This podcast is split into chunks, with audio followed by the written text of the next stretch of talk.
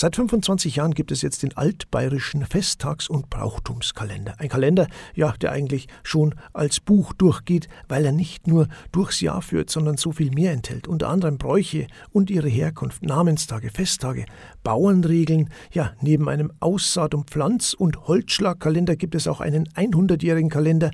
Über 2000 Veranstaltungstipps sind in der aktuellen Ausgabe drin. Feste, Märkte, Ausstellungen, Wallfahrten, Umzüge.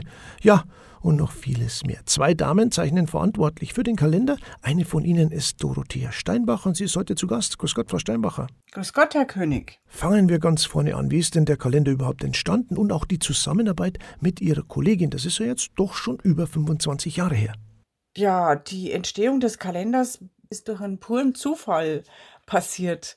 Und zwar war das, das muss das Jahr 1998 oder 1999 gewesen sein. Da haben sich äh, die Frau Kumpfmüller, die Judith Kumpfmüller und ich, haben wir uns per Zufall in München in einem Verlag getroffen, für den wir beide als externe Lektorinnen gearbeitet haben. Und da hatten wir zufällig am gleichen Tag zur gleichen Uhrzeit in diesem Verlag zu tun, haben uns bisher nicht gekannt und sind einander vorgestellt worden. Ja, und dann sind wir so ins Ratschen gekommen und haben festgestellt, dass wir uns beide für Brauchtum interessieren. Ich habe Volkskunde studiert und habe mir also deswegen von meinem Studium her schon sehr interessiert und war auch informiert und äh, hatte da Zugang zu Informationen. Und wir haben uns so darüber unterhalten, wie schade es ist, dass das Brauchtum so abkimmt und dass gerade die Leute in unserem Alter, damals waren wir ja noch jung, ähm, sich immer weniger für Brauchtum interessieren, dass mit, mit die alten Leid viele Bräuche aussterben, weil also einfach die Brauchtumsträger aussterben und sich keiner findet, der das weitermacht. Da muss sich äh, dann fast erst jemand auch aus der jüngeren Generation dafür interessieren, oder?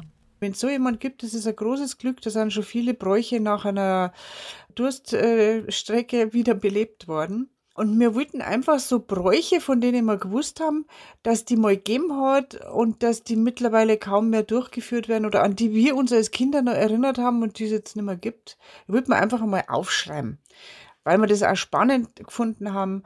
Und dann haben wir versucht, den Verlag von unserer Idee zu überzeugen. Und auch die Verlage damals waren da eher zögerlich und haben gesagt, na, wissen wir nicht, Brauchtum. Bayern, das gäbe vielleicht nicht so. Das war damals als sehr klischeebeladen, so ein bisschen weiß-blau Oktoberfest, aber genau. Heute ist der Kalender ein Klassiker und es ist eben schon die 25. Ausgabe, also es war eher ein schwieriger Start, aber wie ging es dann weiter? Die Idee ist erst einmal sehr zögernd aufgenommen worden. Haben gesagt, na probieren wir es mal. Dann haben wir im Jahr 1999 den ersten Kalender gemeinsam geschrieben äh, und haben uns da sehr gut ergänzt, weil ich auch gesagt habe, ich bin in Oberbayern daheim, ich kenne mich in Oberbayern gut aus. Aber je weiter das Richtung äh, Niederbayern und Oberpfalz geht, desto weniger gut kenne ich mich einfach aus, weil ich da nicht daheim bin. Und bei der Judith Kumpfmüller war es genau andersrum. Die ist in der Oberpfalz daheim. Also haben wir uns da prima ergänzt, haben uns auch als Kolleginnen sehr gut verstanden und haben dann da den ersten Kalender geschrieben und das war noch sehr mühsam, das war im Jahr 1999 noch sehr, sehr mühsam. Da gab es kein Internet, beziehungsweise die Anfänge vielleicht schon, aber kein Mensch hat Internet gehabt. Kein Mensch hat auch digital fotografiert. Das heißt, wir haben umeinander telefoniert, um unsere Informationen zusammenzubekommen. Wir haben noch viel mehr rumfahren müssen als heute, um Leute zu befragen die natürlich erst einmal misstrauisch waren, weil ja keiner gesagt hat, schau jetzt so schnell nach, ah ja, interessant was, was, was möchten Sie, was wird das dann, was machen Sie da damit, kostet es was, tut das weh und so. Also das war sehr aufwendig am Anfang, bis wir die Leute davon überzeugen konnten, dass wir wirklich nur Informationen wollen, weil wir die Bräuche erhalten wollen und äh, dass wir nichts Böses im Schilde führen. Genau, eine ganz andere Zeit. Gerade das Thema Foto. Heute zückt jeder überall sein Handy. Wie ging es denn aber bildtechnisch weiter mit dem Kalender? Und dann haben wir natürlich versucht, Fotos zu bekommen, weil wir ja nicht überall das ganze Jahr über sein können, wenn gerade an einem Tag ein Brauch gepflegt wird und da fotografieren. Und es war natürlich enorm schwierig, da Fotos zu bekommen, weil die Leute alle nur Papierfotos gehabt haben und viel weniger fotografiert worden ist. Handys hat es auch noch nicht gegeben.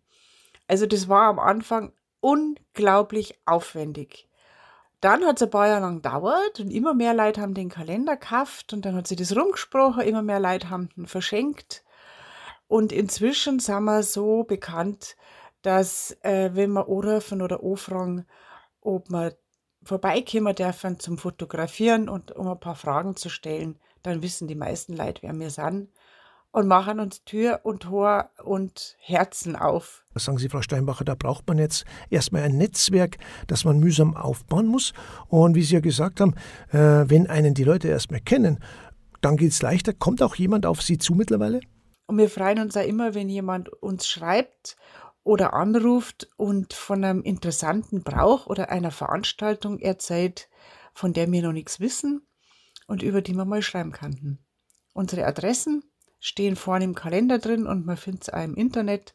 Also wir freuen uns immer über Rückmeldungen und Ideen von unseren Leserinnen und Lesern. Wie gerade gesagt, der Kalender ist ja fast schon ein Buch oder ein Magazin mit seinen rund 130 Seiten. Das ist jetzt nicht nur in der Jubiläumsausgabe so, der ist immer so umfassend. Ja, in dem Kalender ist immer viel drin. Der soll ja, der ist ja ein Hausbuch für das ganze Jahr. Da soll man alles haben, was man übers Jahr so braucht und was einem Freude macht. Das sind Geschichten zum Lesen, da geht es um Feste, um Bräuche, um Veranstaltungen, an denen man teilnehmen kann und um die Hintergründe. Also es gibt einiges zum Lesen, es gibt was zum Nachschauen. Äh, da kann man also sein ganzes Jahr quasi damit planen und sich über bayerisches Brauchtum und Feste und die Hintergründe informieren. Er deckt Oberbayern, Niederbayern und die Oberpfalz ab. Genau, diese drei äh, Bezirke, Oberbayern, Niederbayern und Oberpfalz, sind in unserem Kalender vertreten. Deswegen heißt er ja auch altbayerischer Festtags- und Brauchtumskalender, weil es nämlich um ganz Altbayern geht. Festtags- und Brauchtumskalender, da geht es um besondere Anlässe und Feste. Ja, und teils gibt es die gar nicht mehr verbreitet, oder? Wir haben sowohl Feste und Veranstaltungen und Brauchtümer, sage ich jetzt mal drin, die bekannt sind, als auch unbekannte. Also wir graben immer wieder welche aus, die teilweise nur noch regional gepflegt werden, selten gewordene Bräuche, die wir ja davor bewahren wollen, dass sie ganz aussterben, weil ich das so schön finde, wenn die Leute die regionalen Bräuche pflegen. Und dann sind natürlich aber auch weit verbreitete Bekannte drin, verschiedene Leonhardi-Ritte oder etwa in dem Kalender jetzt der Willibaldsritt, der einzigartig ist, der einzige Ritt, den wir kennen zum heiligen Willibald. Da reiten die Pferde sogar durch die Kirche durch, also das ist ganz was Besonderes. Und natürlich auch die Hintergründe für verschiedene Bräuche, und zwar nicht nur Feste und Veranstaltungen, sondern auch kulinarische Bräuche, das gehört ja zum Brauchtum dazu, was wir essen, was wir kochen. In dem Kalender zum Beispiel 2024 ähm, eine Geschichte darüber, wie der Knödel entstanden ist. Das ist nämlich ganz spannend. Und wo der Knödel zum ersten Mal abgebildet ist, nämlich in einer Kapelle in Südtirol. Wir schauen uns den altbayerischen Festtags- und Brauchtumskalender heute genauer an. Übrigens auch eine super Geschenkidee. Der ist ja mit seinen über 130 Seiten weit mehr als ein Kalender. Eigentlich schon ein Buch und erschienen ist er im Battenberg-Gietl Verlag. Ja, besondere Personen werden auch bedacht im Kalender. Wer denn zum Beispiel? Zum Beispiel äh, im Dezember eine Geschichte, die ich sehr mag, von der heiligen Anastasia, die nämlich vor ähm, einigen Jahrhunderten im Spanischen Erbfolgekrieg das Kloster Benedikt Beuern gerettet haben soll. Das sollte gestürmt und geplündert werden und die Anastasia hat dann einen Föhnwind geschickt, der das Eis aufgetaut hat, sodass die Feinde nicht mehr zum Kloster vorrücken konnten. Seitdem wird die Anastasia noch mehr verehrt als vorher in Benedikt Beuern. Ich habe es ja eingangs gesagt, es sind unterschiedliche Kalendertypen enthalten. Welche denn?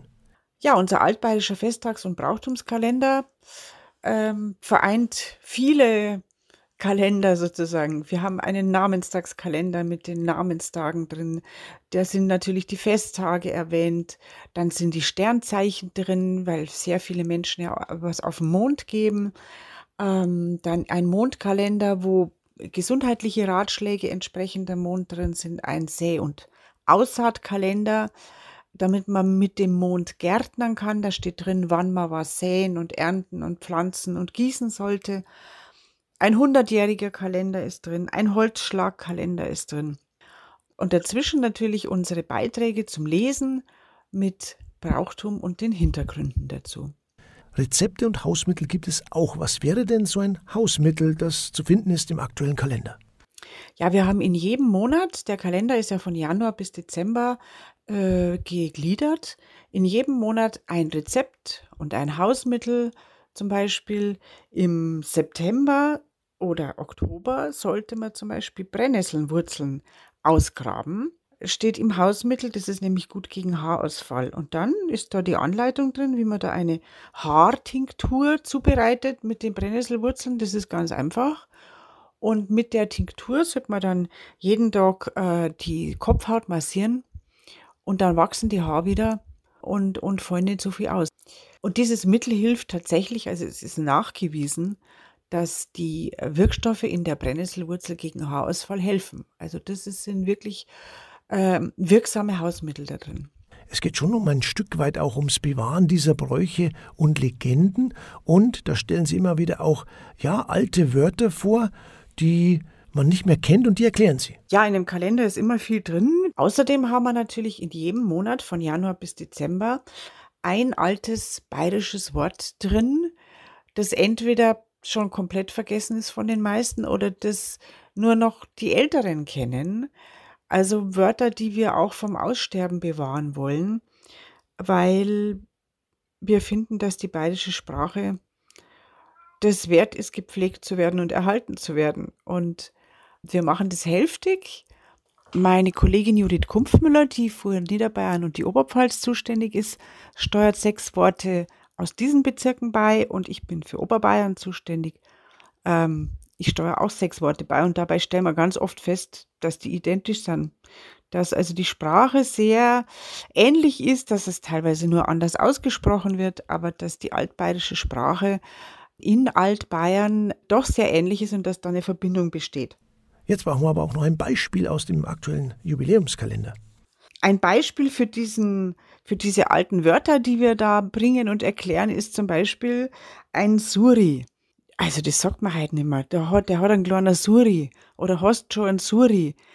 Das kennen viele Leute nicht mehr ich kenne das aus meiner Kindheit noch, dass die Erwachsenen gesagt haben, oh, der hat halt schon einen kleinen Suri, der kriegt nichts mehr. Das bedeutet nämlich ein Schwips, wenn man leicht beschwipst ist. Also nicht betrunken, aber schon leicht alkoholisiert und da sollte man dann aufhören zum Trinken. Das ist ein Suri. Ich habe es gerade gesagt, 2000 Veranstaltungstipps. Was wird denn da alles geboten?